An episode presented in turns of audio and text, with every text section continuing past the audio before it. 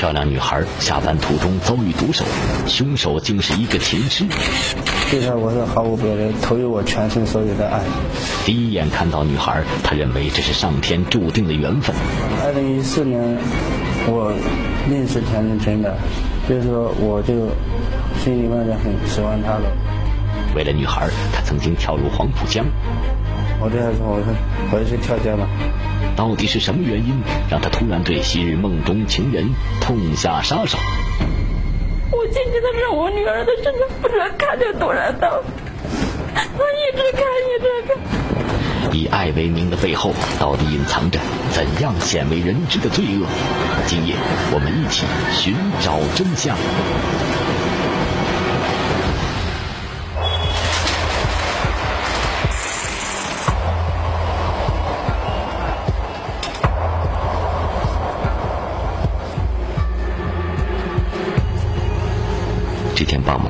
秦晋的母亲和往常一样接女儿下班回家。突然，一名手持尖刀的男子挡在他们面前。还没等秦晋和母亲反应过来，男子就举起手中的尖刀，向着秦晋疯狂地刺过去。撞到了以后，他起身瞪大刀砍。为了保护女儿，秦秦的母亲拼尽全力抱住了持刀男子，但是对方很容易就挣脱了，然后发疯一般向着秦秦追过去。我看他这来都是血，就朝我们这屋里。往后面跑了两家，躲在人家屋里面给我女儿。我进去的让我女儿的身上不知道看见多少刀。秦秦很快就倒在了血泊之中，但是疯狂的歹徒依然没有停下来。女儿当时就死了呀！他为什么当时看死的不是我，是我的女儿啊？光天化日之下，究竟是何人如此大胆，居然当街行凶？这个疯狂的歹徒又到底与秦秦有何深仇大恨，要置他于死地？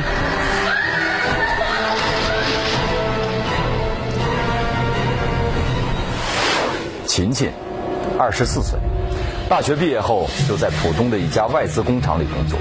由于她是家里唯一的女儿，父母一直把她视为掌上明珠。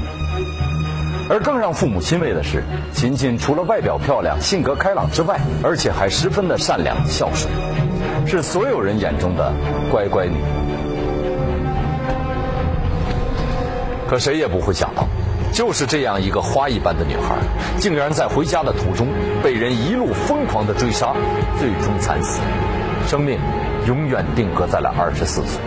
那么她究竟招惹到了什么人，竟然惹来了杀身之祸？那个残忍的凶手又究竟是谁呢？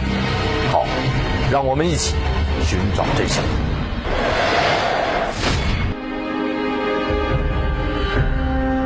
秦晋的死让父母痛不欲生。他们说，早在五个月前，就听女儿提起过那名行凶的男子。那一天过年的时候，在这个公司里面上班的时候，他说有个人经常骚扰他。我就说，是哪里人？他说是厂里人。我说这厂里人的话，你要跟厂里说。秦秦的父母觉得这是一桩小事，年轻人因为工作之间的过节，过几天就没事了。但让他们想不到的是，这名男子之后竟然辞了工作，每天尾随跟踪秦秦。有一天，我们在那个，我跟我我外甥女，然后还有我女儿，我去接她，接她的话，她就在那儿，在那儿等着等着，然后我女儿，我就跑过去，我骑车子跑过去，我说我看看是什么样的人，我说老是跟着你，我去一看是三十多岁的，我有这说那个人是变态的。我就没在意，我就说完没事。我说，出于安全考虑，秦秦的父母开始每天轮流接送女儿下班。从这之后，男子就很少出现了。可是有一天，父母因为临时有事没能去接琴琴，而那个如同幽灵一般的男人再次出现了。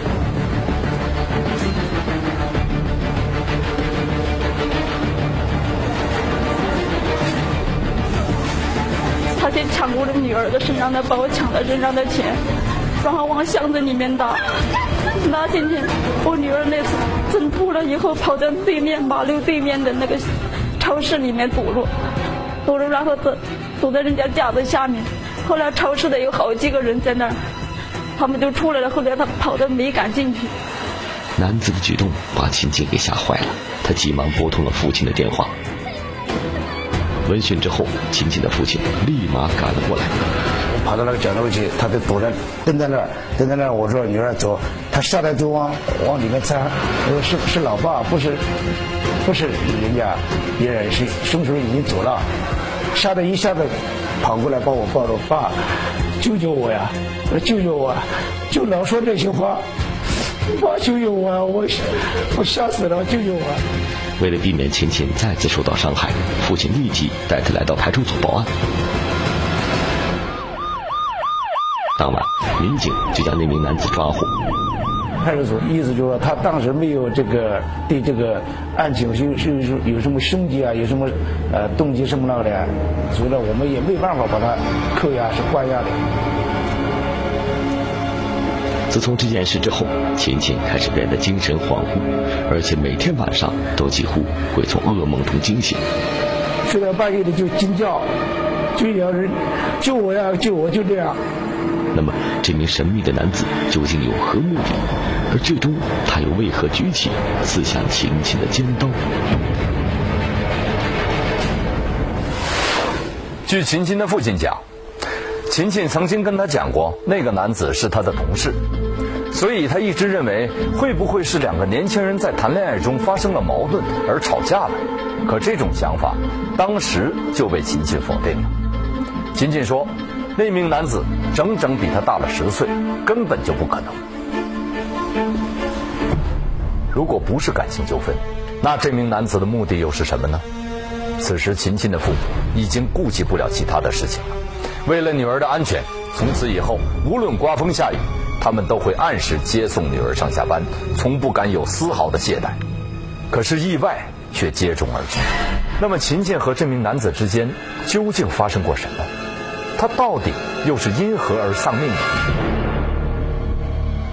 回忆起这段经历，秦琴的母亲就像做了一场噩梦。他说，那天晚上七点左右，他骑着电动车像往常一样接女儿下班回家。可是，眼看就要走到家附近时，意外突然发生了。我骑着电瓶车往前刚走过去，这个下坡刚下下去，后面就一下子很来了一个车，跑得好快好快。一下子给我撞倒了。让亲戚母女怎么也想不到的是，撞倒他们的不是别人，正是连日跟踪骚扰秦琴的那名男子。还没等他们反应过来，对方便放下车，满脸杀气的朝他们冲了过来。而他手里拿着的是一把明晃晃的尖刀。他骑着正大刀砍，我的女儿在后边站的那五六个人，我女儿在在抢着要子跑到那人的后面。他从那人群中间一下子把他拿出来，拿出来以后，我就给，我也爬起来，我就把他抱住。看到那把刀，亲亲母女吓坏了。为了让女儿逃命，母亲拼命的拉住男子，但是被对方一下子甩开了。随后，他向着已经跑远的亲戚追了过去。我看他自来都是血，操我妈在屋里。据目击者称，秦琴被追得走投无路，只好躲进路边的一户人家。但是男子依然没有放弃行凶，往后面跑了两家，躲在人家屋里面给我女儿。我进去的时候，我女儿的身上不知道看着多少刀，我一直看一直看。可怜的琴琴最终倒在一片血泊之中。眼睁睁看着女儿就死在自己的面前，琴琴的母亲几乎崩溃。而此时，早已杀红眼的男子又向着他扑了过去。啊！砍完了以后，他过来就开始砍我。我想，那我这只要不砍我的女儿，我就让他砍。把我后面口上扭的，他差点把我的裤子这衣服一抓，抓的把他给我摔死在地上，又砍我。秦琴的母亲早已失去了反抗的能力，只能任凭男子一刀接着一刀砍向自己。而就在此时，几名附近的居民赶了过来，所以说他妈的，你赶快跑！你要不跑，你这小伙子说的，他又劝了他妈跑掉了，他就劝小伙子你不要那个，你你要把人家捅倒了，你也跑不掉。经过一番劝说，持刀男子终于冷静下来了。随后，他骑车迅速逃离现场。而此时，身中数刀的秦秦已经奄奄一息。幺二零急救车赶来时，他早已停止了呼吸。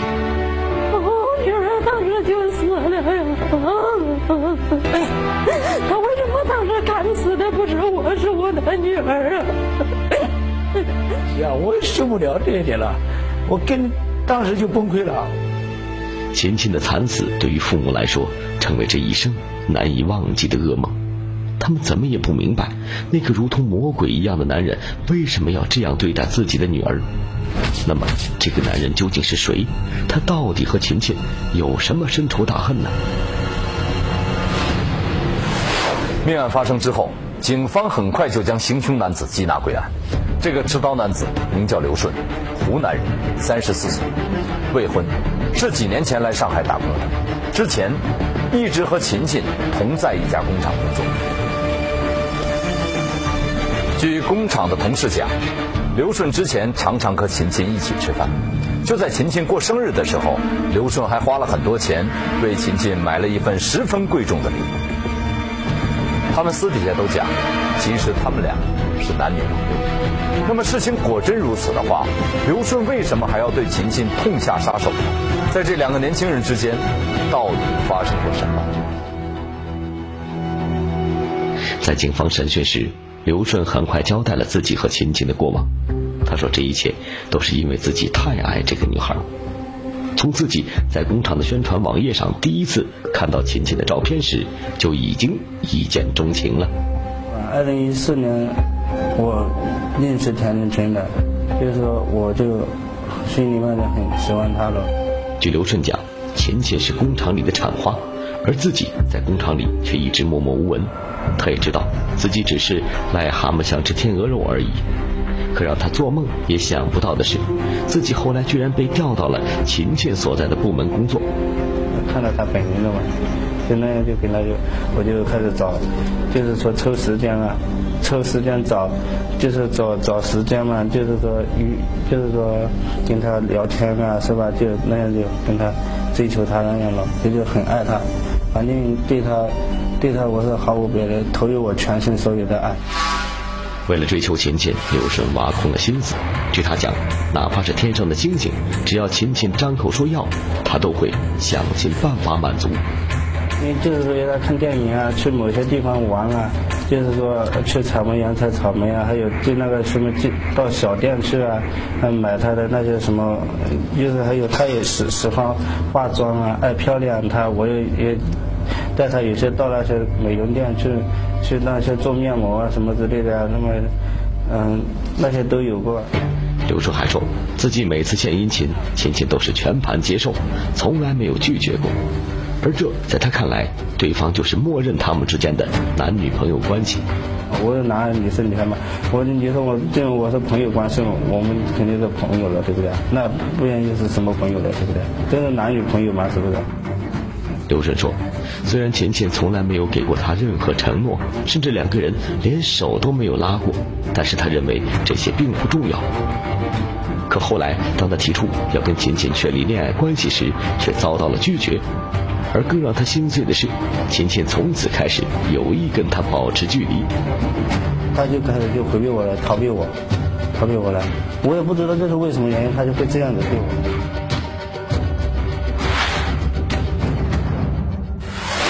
据刘顺讲，他跟琴琴接触了这么久，不仅付出了全部的感情，而且还花了不少钱。他无论如何也无法接受这样的结局，他觉得自己像个小丑一样。刘顺还说，他其实一直想找秦晋谈谈，可对方总是躲着，这让他无论如何也是无法接受。他甚至一度想到过自杀，可奇怪的是，如果刘顺。真的是这样喜欢秦晋，那他为什么最终选择了如此残忍的手段杀害了秦晋？这其中究竟有着怎样不为人知的隐情呢？在审讯过程中，刘顺不止一次提到，自从被秦秦拒绝后，他感觉自己的整个人生都失去了意义。他曾经想跳江殉情，并将整个计划告诉了秦秦。我对他说：“我说我要去跳江了。”他这样，我想不到他这样会对我说：“你去跳江，你就跳江好了，跟跟跟我因为没有任何关系的样子。”看着自己深爱的女人如此冷漠，刘顺说自己完全心灰意冷。当天，他就来到江边，一头跳进了冰冷刺骨的江水中。本想一死了之，但最后却被救了起来。呃，那个外头那个水上民警就把我捞上来了嘛。刘顺说，秦秦的冷漠彻底伤了他的心，他觉得这个女孩子根本不配自己付出这么多。从此之后，开始经常跟踪秦秦。女孩呢，其实并没有接受他所谓的这个爱情，那么这时候就刘水说不不停的去纠缠他，啊，进行了一些跟踪啊，还有不停的发短消息啊、加微信啊这种不停的骚扰。那么这这时候这被害人就觉得不胜其烦，然后又没有办法。为了摆脱刘顺无休止的纠缠，秦秦想尽了办法，就就当着很群众的面前、朋友的面前说，呃，我神经病之类的，什么用语言攻击我之类，就后来就他就说怕我怎么之类的，嗯，他就打电话给幺二零了，就把我抓到那个派出所了。此时刘顺已经彻底绝望了，他打算最后一次找琴琴谈谈，只要对方把花在他身上的钱还给自己，保证不再纠缠。但我说说说，我说就是说要赔我多少钱的，他就说我神经病，什么也没想得到，就这样。从那以后，刘顺就干脆辞掉工作，几乎天天跟踪琴琴。我我这样的所作是感觉是很不正常，变态吧？哦，就是变态，好像神经神经病、变态这样子的这样对他呀。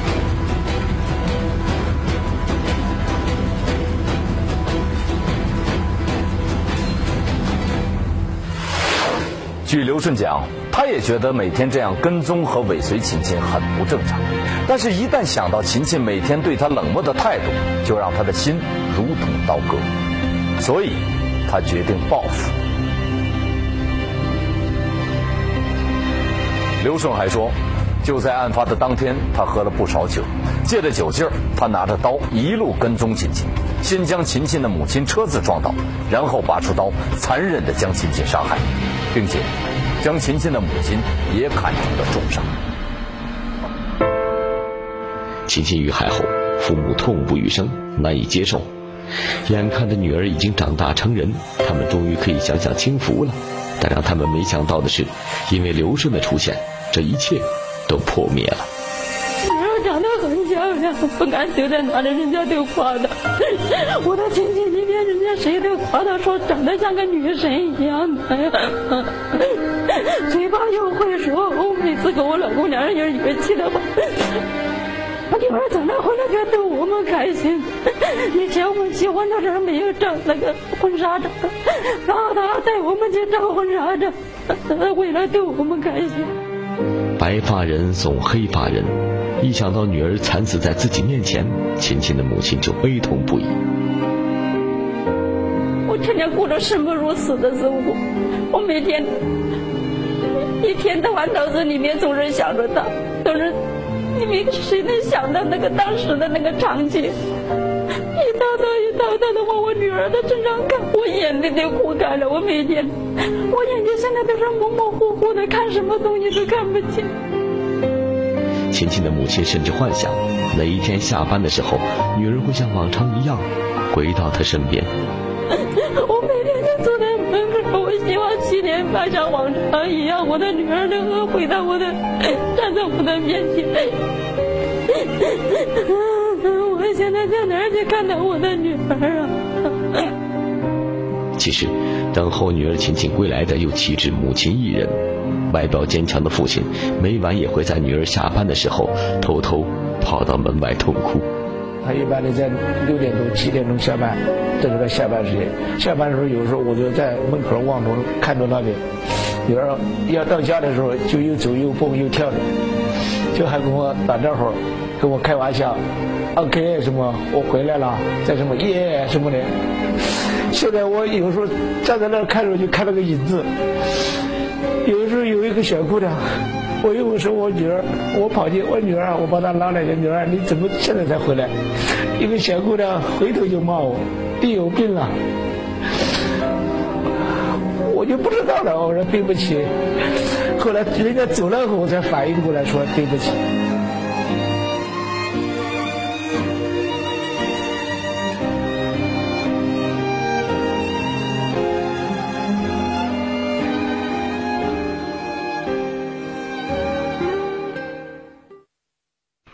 秦琴的家人希望法律能够严惩凶手，还女儿一个公道。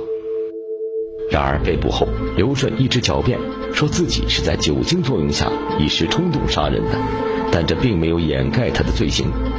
先捅刺这个女孩子，那么接下来女孩子逃跑，他又一一路追着，就一路追随过去，然后接下来在那个店里又接着捅刺，那么最终导致了这个被害人死亡。而且在就是嫌呃这个被害人母亲在可能在劝架拉架的拉他的过程当中，他又转过头来捅伤了这个被害人的母亲。所以说他这个行为其实呃就是综合来看，他是具有了。嗯，就是主观上是追求这个女孩子这种死亡的故意，是具有这样的主观状态。刘顺甚至为了脱罪，还提出自己有精神疾病，所以才做出了这种极端的事情，但是也被警方用证据否认了。之前对他进行了一个精神病的鉴定，那么经过鉴定机关的一个鉴定呢，他是呃没有精神病的，他是一个完全刑事责任能力的。目前，本案正在进一步审理之中。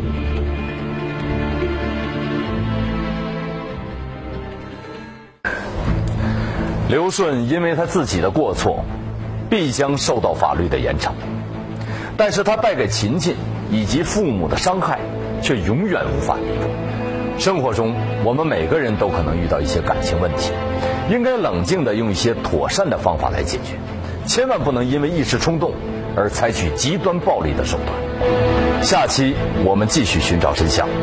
我是刘晓峰，再见。